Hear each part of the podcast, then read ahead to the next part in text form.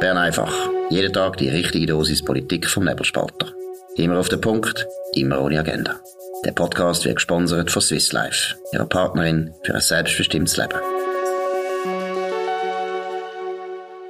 Ja, das ist die Ausgabe vom 22. September 2022. Dominik Feusi und Markus Somm. Session, immer noch zweite Woche Session. Jetzt äh, Marathondebatte im Ständerat heute Nachmittag läuft immer noch. Dominik, was kann man dazu sagen? Was ist der Stand? Ja, im Ständerat eben die Debatte über den sogenannten Mantelerlass. Die Vorlage heißt sichere Stromversorgung mit erneuerbaren Energien, Bundesgesetz. Man tut also sozusagen im laufenden, in der laufenden Energiewende die komplette Änderung von der Energiestrategie probieren. Und das ist schon speziell. Das gibt's eigentlich nie. Ich kann mich wirklich in 25 Jahren Bundeshaus nicht erinnern, dass der Ständerat je in der zweiten Woche am Donnerstagnachmittag noch gesessen ist und debattiert hat. Die Debatte wird bis um halb sieben am Abend gehen, hat der Ständeratspräsident äh, heftig Glarus angekündigt. Und Nationalräte sind seit dem Mittag am Eis heim. In der Regel ist es umgekehrt. Also Wie soll man jetzt das deuten? Zeigt das ja. einfach, wir sind total im Seich oder was ist los? Nein, das zeigt der Aktivismus. Also das, äh, das ist verrückt. Wir haben zwei parallele Energieschubdebatten. Also während dem Ständerat über den Mantelerlass debattiert, sitzt äh, auf der, auf, ja, ein Stock weiter oben liegt schräg, einen im Bundeshaus, die Umweltkommission vom Nationalrat und beratet den sogenannten Beschluss 4 im indirekten Gegenvorschlag äh, zur Gletscherinitiative, wo es wieder darum geht, ähm, äh, die Solaroffensive zu machen und wo man auch noch will, äh, Wasserkraftwerke auch noch drin packen. In den, in den, zuerst tut man sie in den Gegenvorschlag reinpacken und später wird man sie in ein dringliches Bundesgesetz wieder auslösen. Das ist der, also es ist, es ist sozusagen es wird voll nur noch auf das gemacht. Ähm, hat damit zu tun, dass das Parlament lang geschlafen hat in Sachen Stromversorgungssicherheit. Jawohl, das ist ein Stück weit recht. Aber jetzt ist es äh, schon ein bisschen sehr aktivistisch geworden. Und wenn ich ein bisschen dieser Debatte zugelassen habe, habe ich das Gefühl, dass man da jetzt Sachen beschließt, wo man irgendwie gar nicht richtig durchdacht hat.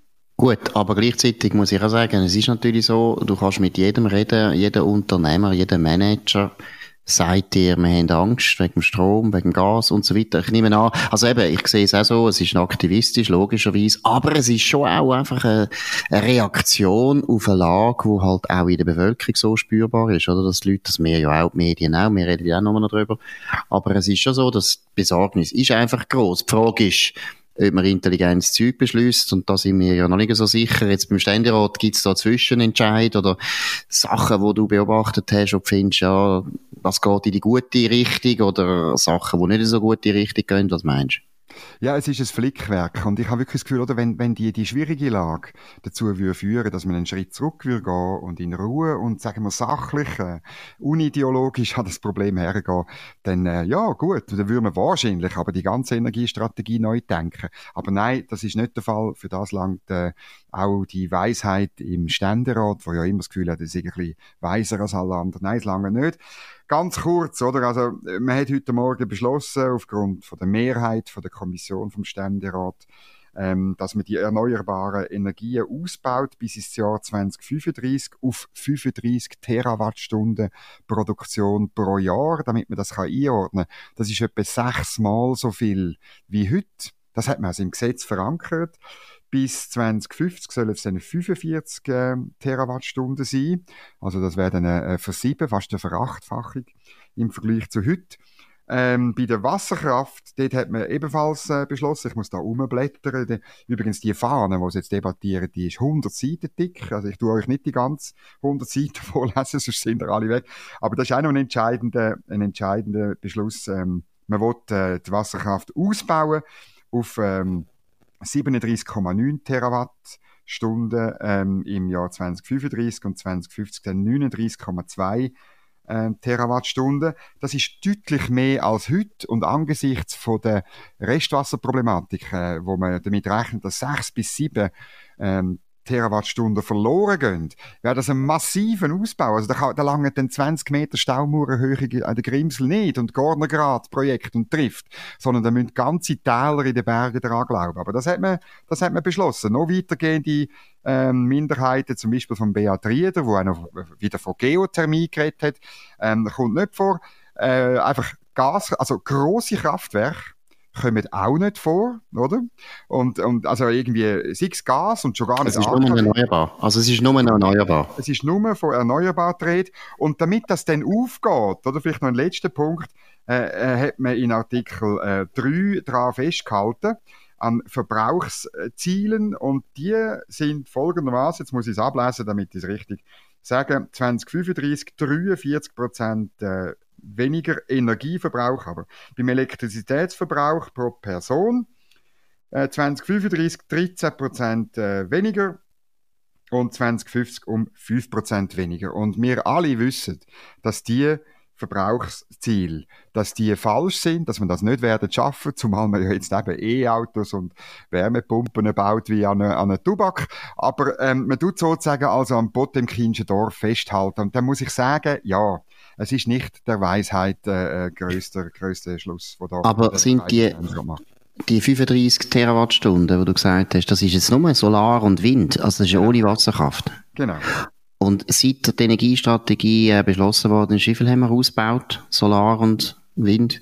Nichts, oder? Ausgebaut äh, kann ich noch jetzt nicht sagen, aber die Produktion im letzten Jahr war rund 6 Terawattstunden gewesen, aber vor allem, also von Wind, Solar und äh, Biomasse. Gut, also es ist wirklich ein Pipe Dream, aber das Interessante ist ja das, die Energiestrategie ist so breit getragen worden von eigentlich ja allen Parteien außer der SVP. Es ist natürlich für die eigentlich, muss ich sagen, fast unmöglich, dass sie können, äh, ohne Gesichtsverlust jetzt zugeben, wir haben uns geirrt. Also das ist schon noch, das ist schon noch das Problem, oder? Im Prinzip müssen wir jetzt mal ein bisschen überlegen, wie kann man eigentlich eine Brücke bauen, dass man äh, aus dem Desaster rauskommt? Weil äh, es, du hast gesagt, es ist ein Potemkinsches Dorf, es wird nicht passieren, wenn man sieht, wie viel Mühe wir hatten, um die Solaranlagen oder vor allem auch Wind zu bewilligen oder überhaupt anzufangen. Es geht nicht in der Schweiz, es ist gar nicht möglich, aber irgendwie muss man ja etwas bringen oder machen, damit die Parteien, denken jetzt da vor allem an die Mitte, irgendwie kann einrenken und sagen, gut, komm, wir fangen das Ganze neu an. Was würdest du da empfehlen? Ja, ich glaube halt wirklich, es braucht einen, Deal. Für so etwas braucht es einen Deal. Für so etwas muss man äh, bei der Mitte anklopfen. Was wollt ihr denn? Das Problem, das ich bei der Mitte ein bisschen sehe, oder sie, sie wollen vor allem einen Ausbau von der Wasserkraft. Oder ich glaube, da kann man insbesondere die Alpen-OPEC ähm, ganz stark äh, geredet, fest geredet haben die Herren Engeler, Graubünden, Mitte und natürlich der Beat Rieder ähm, ähm, äh, Oberwallis heute Morgen. Man muss über das reden, oder? Man muss ihnen dort irgendwo durch die Hand geben, weil das sind ihre ganz direkten Interessen von ihren Wählerinnen und Wählern. Vielleicht noch ein letzter Punkt, oder? Zu all dem an hat man noch beschlossen, man will dann äh, im Winterhalbjahr nur noch 5 Terawattstunden äh, importieren. Also ist halb ja, so viel wie. Oder? Und das, aber weißt, das ist ja alles. Es geht nicht auf am Schluss. Ja, ja. Aber weißt, wir kennen das langsam. Also, ich meine, das ist auch so eine Verwahrlosung von der Politik, dass sie einfach nur noch, äh, einfach Zahlen bringen. Das kommt mir so vor wie der Stalin mit seinen Fünfjahresplänen. Einfach ja. Zahlen, Zahlen kann man immer gut äh, bringen und dann tönt das schaurig schön. Das ist ein bisschen wie ein Businessplan, oder? Kann man ja auch einfach irgendwelche Zahlen bringen und alle wissen, ja, die Realität sieht anders aus und die normale, das kann ich aus der eigenen Erfahrung reden, also alle guten Investoren, und wir haben natürlich nur gute Investoren beim Nebelspalter, die haben immer gesagt, ja, ist ja schön, dass sie da einen Businessplan haben, aber weißt, also wir wissen, dass ein Businessplan eigentlich fast nie so eingehalten wird, wie er ist. Und bei den Politikern ist der Glaube immer noch da, oder besser gesagt, sie wissen einfach, dass das Publikum meint, das sei dann wirklich so und es werde dann so passieren, aber es bringt nichts. Aber ich finde noch interessant, noch einmal, ich würde gerne noch schnell zurückkehren zu dem Deal. Das finde ich einen guten Ansatz. Ich glaube auch, das stimmt.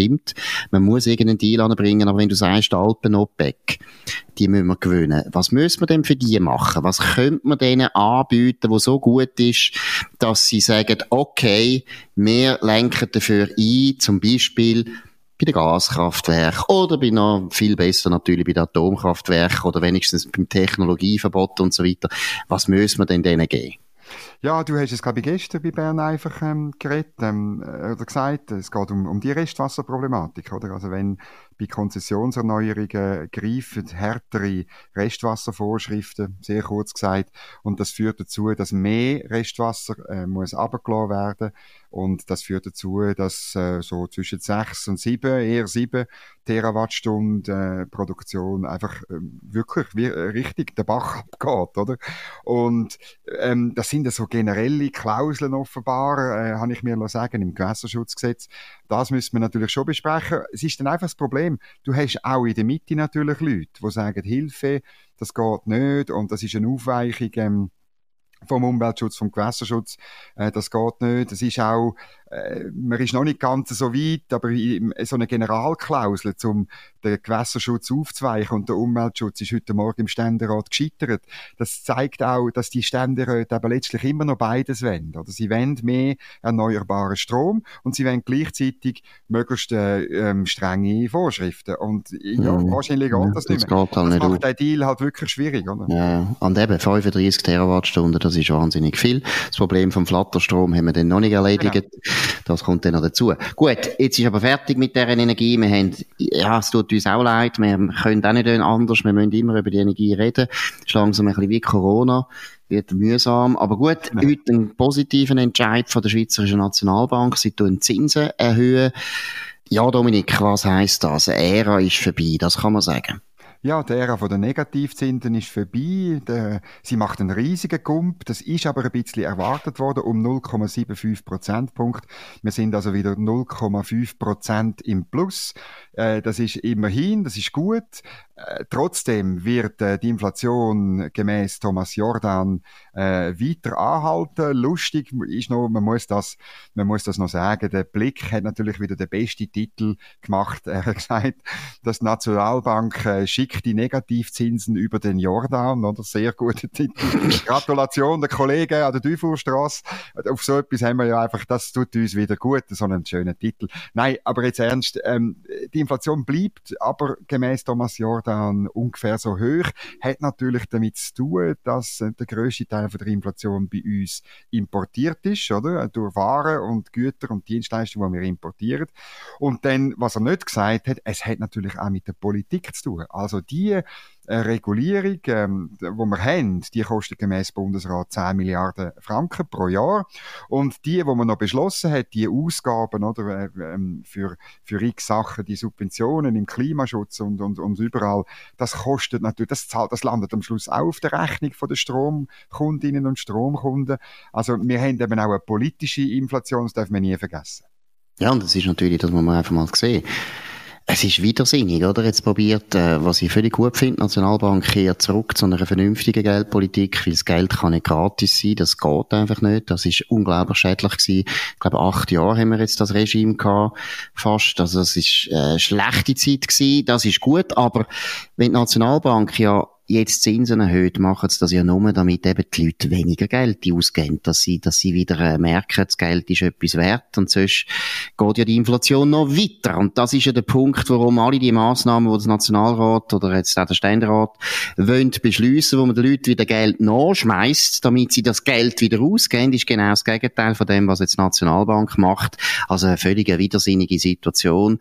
Schon deswegen sollte man äh, die Massnahmen, wir haben es gestern schon erwähnt, äh, wo der Nationalrat Nationalrat beschlossen hat, AHV voller Teuerungsausgleich, gleichzeitig bei der Prämienverbilligung tut der Bund noch mehr äh, giessen. Das ist absolut falsch und ist eigentlich genau das Gegenteil von dem, was die Nationalbank jetzt macht. Also meine, man kann sich auch selber ins Knie schiessen, wenn es einem Freude macht.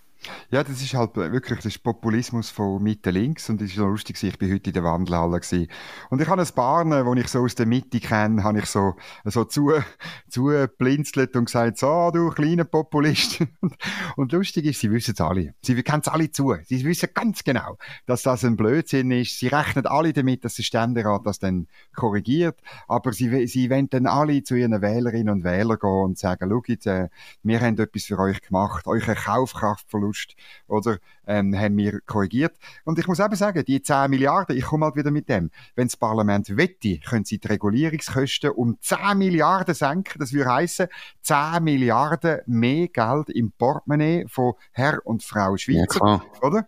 Also, ja, wenig, muss es, muss es abbrechen. Weniger Staat, mehr Kuchen. Gut. Das ist eigentlich das. Gut, da muss man jetzt auch fair sein. Die Regulierungskosten, hast du völlig recht, aber das ist natürlich auch so unrealistisch wie der Ausbau von der erneuerbaren Energie, dass man da nützlichen Frist anbringt. Nein, es geht nicht, aber jetzt zum Beispiel eine Mehrwertsteuer könnte man ja auch senken. Aber auch da, das haben wir ja auch schon betont, am, am 25. September, am Sonntag, stimmen wir unter anderem über eine Erhöhung von der, AV, äh, von der Mehrwertsteuer ab für die AHV. Also, ich meine, ist ja absurd. Dort holt man dann den Leuten wieder das Geld weg und nachher gibt man es mit der anderen Hand wieder raus. Also, ich meine, die spinnen ja langsam. Ja, das ist halt auch ein Deal dort, oder? Dort hat man einen Deal gemacht. Und das ist, das ist noch interessant, weil wir vorher von Deal geredet haben. Dort hat man einen Deal gemacht, auch mit links, oder? Die hatten nämlich noch mehr Mehrwertsteuererhöhung äh, wählen, oder? Der Gewerkschaftsbund hat wirklich, äh, der Travail Suisse, Entschuldigung, hat von 1 bis 1,5 Prozent geredet. Jetzt tun sie es bekämpfen, wegen der Mehrwertsteuererhöhung. Also mit links macht man einen Deal, wo am Schluss mit links bekämpft wird und in der Energie schafft man den Deal irgendwie nicht. Ja, weil die Linken einfach besser dealen. Weil die Linken nämlich nie nachgehen. Aber die Bürgerlichen nachher sagen, wir haben einen Kompromiss gemacht und die Linken auch. Und ich sehe keinen Kompromiss. Und die Linken halten sich nachher am Schluss nicht einmal dran. Da, so muss man, so muss man Politik machen. Kompliment an die Linken in einem sehr guten Zustand, muss man sagen. Cedric Wermuth sehr gut gemacht. Also wenn das so weitergeht, können wir jetzt wirklich in den Staatssozialismus rein, wo er ja gern will. Er hat das gestern in der liberalen NZZ dürfen schreiben, dass der Staat, du kennst das natürlich, du hast mit dem schon lange über das gestritten. Ich, ich glaube, der Cedric Wermuth ist seit dem ja, seit dem Stalin, der Letzte, der so an Planwirtschaft glaubt und an grossen Staat und wirklich das Gefühl hat, offensichtlich hat er das Gefühl, die Sowjetunion ist eine riesen Erfolgsgeschichte gewesen. Vielleicht muss man das nächste Mal über das mal reden, wie die Sowjetunion so sich anfühlt. Gut, haben wir noch ein anderes Thema. Tram in Bern, auch immer ein beliebtes Thema. Ja, herzige, einfach eine herzige Geschichte, oder? Weil dort, ähm, ist jetzt das passiert, was an anderen Orten nicht passiert, aber beim Staatsbetrieb, also der, der, der Betreiber, die heißt Bernmobil, so ein blöder Name, oder der ähm, hat eigentlich immer ähm, fix zum Fixpreis Strom gekauft. Das ist halt schon wieder Energie. Es tut mir leid. Es gibt Zuhörer, die sagen, reden nicht immer über Energie. Aber jetzt reden wir über Bernmobil. Und äh, dann hat, hat man unter anderem wegen dem bernischen linken Stadtparlament hat man gesagt, ja, ihr müsst jetzt wirklich ähm, auf, an der Strombörse, könnt Geld sparen, ihr müsst dort Strom posten. Und der Schuss geht, geht jetzt nach hinten los, weil die Preise natürlich sehr viel höher sind als, äh, als die Fixpreise, die man vorher hatte. Und es droht ein äh, absehbarer Millionenverlust. Es wird nicht gesagt, wie hoch, aber ähm, der normale Verlust ist 20 Millionen. Da kann man also davon ausgehen, der wird etwa 100 Millionen. Und weil die Stadt Bern eh schon, eh schon ähm, äh, Konkurs ist und überhaupt kein Geld mehr hat, ja, dann äh, sagt die Mareike Kruit, SP, Verkehrsdirektorin von der Stadt Bern und äh, Partnerin vom Ex-Informationschef vom Alain Berset, darf man so entre parenthèses noch sagen, wir müssen beginnen, in Optionen zu denken. Man werde das Handeln bei der Strompreisbeschaffung sehr kritisch hinterfragen. Großartig, wie da Politiker Verantwortung übernehmen für etwas, was sie selber angerichtet haben. Genau, und das ist natürlich auch ein beliebtes Thema jetzt bei der Linken, dass sie sagen, eben der Stromhandel ist das Problem, weil mit Handel haben sie eigentlich, ja, seit dem Untergang vom Römischen Reich noch nie sich können abfinden. Handel finden sie nicht so gut und jetzt beim Stromhandel haben sie wieder ein neues Thema gefunden, wo immer ums Gleiche geht. Es geht eigentlich immer darum, zu ablenken, warum wir eigentlich in dieser Misere rein sind und am Schluss vom Tag geht es nur um dran, wir haben zu wenig Strom Stromproduktionskapazitäten, wir haben zu wenig ausgebaut und die meisten Sachen haben wir nicht ausgebaut, weil es linke Widerstand gegeben hat. Aber jetzt finden sie immer wieder andere Probleme und andere Themen und äh, die Bürgerlichen machen leider zu viel mit, das haben wir schon ein paar Mal besprochen. Jetzt haben wir noch ein anderes Linksanliegen, wo ich glaube, das ist auch bald mehrheitsfähig, wie so viele linke Utopien. Dominik, um was geht's? Ja gut, und jetzt haben wir noch ein anderes Thema, langsam auch ein bisschen ein Dauerbrenner international gesehen, Ignazio Cassis, wo ja an der Beerdigung von der Queen äh, wirklich aufgefallen ist, weil er neben der Jill Biden hat können sitzen und die Leute haben sich gefragt, was ist jetzt da passiert, dass der amerikanische Präsident auf der gleichen Reihe sitzt wie der schweizerische Präsident. Ich kann euch sagen, warum. Das ist meiner Meinung nach auch da die Engländer absolut geschichtsbewusst, haben genau gewusst, das sind zwei alte Republiken und die zwei alten Republiken müssen wir natürlich gleichberechtigen. Deshalb sind die zwei Schwesterrepubliken nebeneinander gesetzt worden. Die Queen weiss eben auch das ganz gut. Und jetzt ist der Ignazio Cassis auch in New York wieder im Rampenlicht gestanden. Um was geht's, Dominik? Ja, die Russen, das russische Außenministerium hat ein Foto präsentiert, wo sich äh, der Ignazio Cassis, der russische Außenminister Sergei Lavrov trifft und wo sie Hand schüttelt und beide in die Kamera lächeln.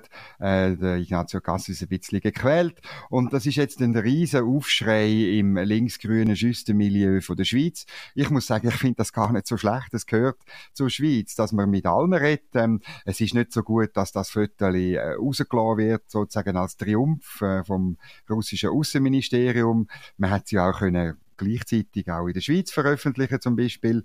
Und ähm, ja, ich finde, man, man soll reden miteinander und das ist vollkommen okay, auch wenn der Herr Lavrov ist wirklich kein äh, angenehmer und netter und wehrschafter Zeitgenoss, aber ähm, äh, das gibt's auf der Welt äh, ja, nicht oft, oder? Also. Gut, und wenn das Kriterium wäre, könnten wir mit vielen Leuten nicht reden. Dann hätte man nicht sollen Auch im eigenen oder? Parlament gibt's Leute, wo ich, wo ich wüsste, wo ich nicht mitreden aber ich tue gleich mit ihnen reden und streiten. Nein, das ist einfach Kindergarten. Aber ich muss auch sagen, sagen. Ich glaube, dass du sagst, ist völlig richtig. Ich glaube, das, das hilft der Schweiz. Das ist jetzt gut gewesen. Ignazio Cassis, gratulieren. Das ist gut gewesen. Man hätte das Bild selber noch sollen verbreiten als EDA. Wäre noch besser gewesen. Und eine gute Legende schreiben und so. Aber es ist vollkommen okay, dass die Schweiz als neutrales Land mit allen redet. Auch mit den Russen. Wir haben genug kritisiert, was die Russen gemacht haben. Ich kann es auch hier wiederholen. Die Russen führen einen Angriffskrieg, der jenseits von Gut und Böse ist, der nicht geht. Aber dass die Schweiz als neutrales Staat mit allen redet, finde ich sehr gut. Und übrigens finde ich, tut es natürlich auch die, Lü die Kreise Lügen strafen, wo behauptet haben, ja, die Schweiz gilt nicht mehr als neutral und die Russen sind jetzt tief verschnupft und fast triumphierend. Es geht natürlich um die SVP. Die SVP hat das vor allem betont. Triumphierend haben die SVPler gezeigt, wie wir jetzt auch auf der Liste sind von den unfriendly Nations bei den Russen und so weiter und eigentlich eben immer dargestellt, jetzt ist fertig, die Russen wollen nichts mehr wissen von uns und Neutralität gilt nicht mehr. Stimmt nicht. Offensichtlich hat der russische Außenminister Lavrov ein höchstes Interesse gehabt, dass er sich jetzt kann zeigen mit dem Gassis, dass er eben mit dem Gassis redet und so weiter. Und ich sehe es auch warum. Es ist ein gewisser Triumph von ihm, weil er wird sonst isoliert von vielen. Und genau das zeigt aber, dass die Neutralität von der Schweiz durchaus immer noch anerkannt ist und viele Leute immer noch wissen, dass wir eigentlich neutral sind. Auch wenn wir ab und zu Sanktionen ergreifen. Machen wir übrigens schon lang, seit wir in der UNO sind. Und UNO-Beitritt ist aus meiner Sicht ein Fehler gewesen. Aber wir sind jetzt halt drin, ist auch Volksabstimmung gewesen, können wir anerkennen. Also muss nicht so immer die ganze Zeit übertreiben. Gut, das ist es gewesen, Bern einfach von dem 22. September 2022. Dominik Feusi und Markus Somm. Ja, man kann uns abonnieren auf nebelspalter.ch, auf Spotify, Apple Podcast und so weiter. Tönt uns vor allem weiterempfehlen, tönt uns auch äh, bewerten mit möglichst vielen Sternen. Das freut uns. Wir wünschen allen einen schönen Abend. Wir sind morgen wieder da zur gleichen Zeit auf dem gleichen Kanal. Das war Bern einfach, immer auf den Punkt, immer ohne Agenda. Gesponsert von Swiss Life, ihrer Partnerin für ein selbstbestimmtes Leben.